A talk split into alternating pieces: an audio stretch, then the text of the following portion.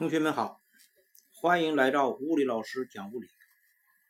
今天我们进入第五章，这一章我们专门讨论透镜。说起凸透镜，你最熟悉的一定是放大镜。对，由于凸透镜能够放大图像，生活中“放大镜”一词几乎成了凸透镜的代名词。但是，凸透镜可不仅仅只有放大图像这一功能，它的威力可大了。淮南万壁术是我国西汉时期所著的一本记录奇异变化的书，其中就记载了一种有趣的持火方法。薛冰令人只以向日，以爱成其影。则火生。他说：“把冰块削成一定的圆弧形，向着太阳举起，再将艾草放在它所形成的光影下，就起火了。冰火两重天，以冰持火，在两千多年前的先人看来，是一则匪夷所思的奇闻趣事。”今天看来，不过是利用冰制的透镜聚光而已。我猜你肯定也试过用放大镜点火，在太阳下用凸透镜将阳光汇聚到一点，形成一个很亮的光斑。在这个光斑处，如果放些易燃物，很容易就起火了。这种点火方法。在野外没有其他点火装置的时候，还是很有用的。但同时，如果不注意，也会酿成大祸。据报道，二零一五年二月二十六日上午十点多，大连市高新区某小区的房子突然失火，消防官兵经过近一个小时的扑救，才将火扑灭。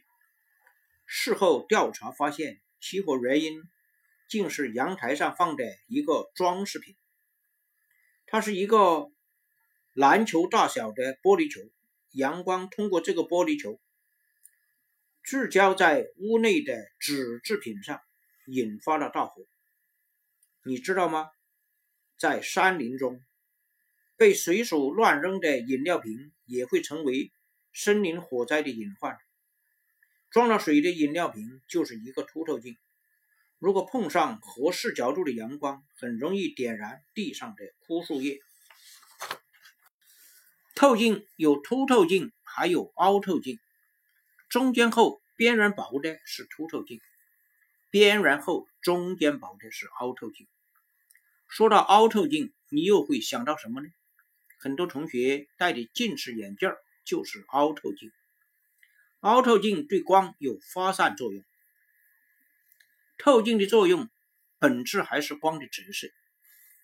光线射入透镜发生一次折射，从透镜中射出时又发生一次折射，再结合透镜表面的弧度，两次折射的结果就让光线汇聚或发散。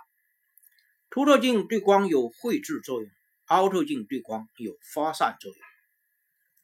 这里的“作用”二字要细细琢磨，它是相对于入射光比较而言的。以汇聚作用为例，只要折射光比入射光更聚拢，它就是起到了汇聚作用。但这不等于说折射光一定聚焦于某一点。请看课程文稿的图一，图中的几种。情况都属于汇聚作用。光线经过凸透镜，有可能汇聚于某一点，也有可能是平行光，还可能是发散的光束。同样的，发散作用也是相对于入射光比较而言的。光说汇聚作用和发散作用还是太粗放。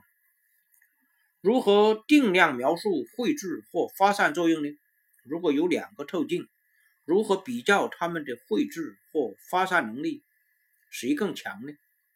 要说明这个问题，需要先明确几个概念：一、薄透镜，厚度远小于球面半径的透镜；二、主光轴，通过透镜两个球面球心的直线叫做主光轴，简称主轴。如果作图，就是垂直于透镜的一条直线，常用点画线表示。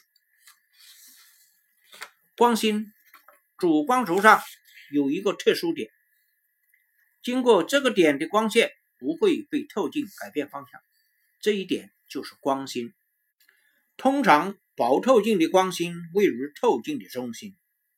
三、焦点，凸透镜能将沿主光轴方向的平行光绘制于某一点，这一点也在主光轴上，被称为焦点。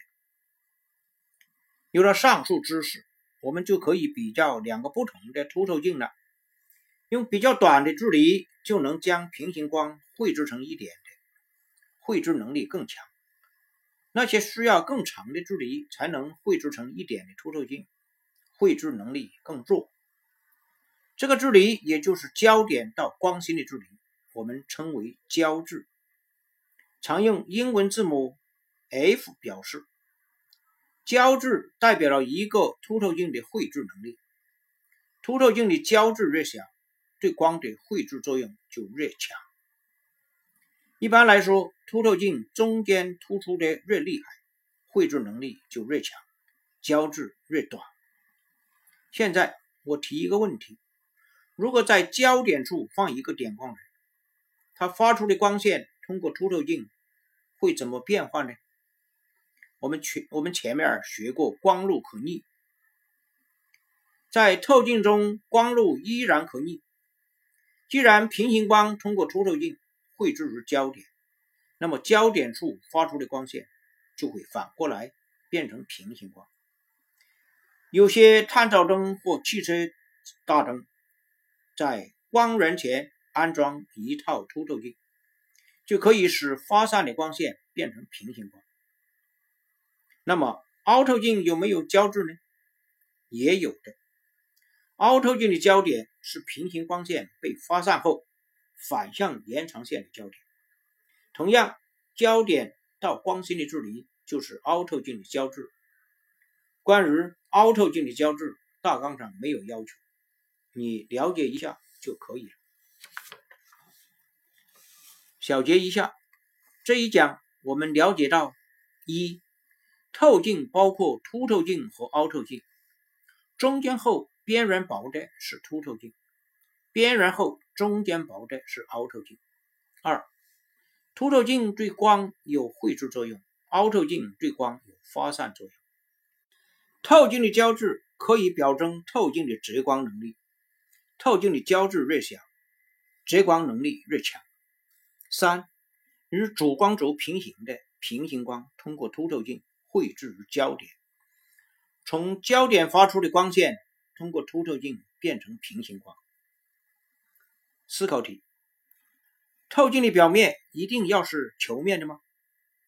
好了，咱们下一讲再见。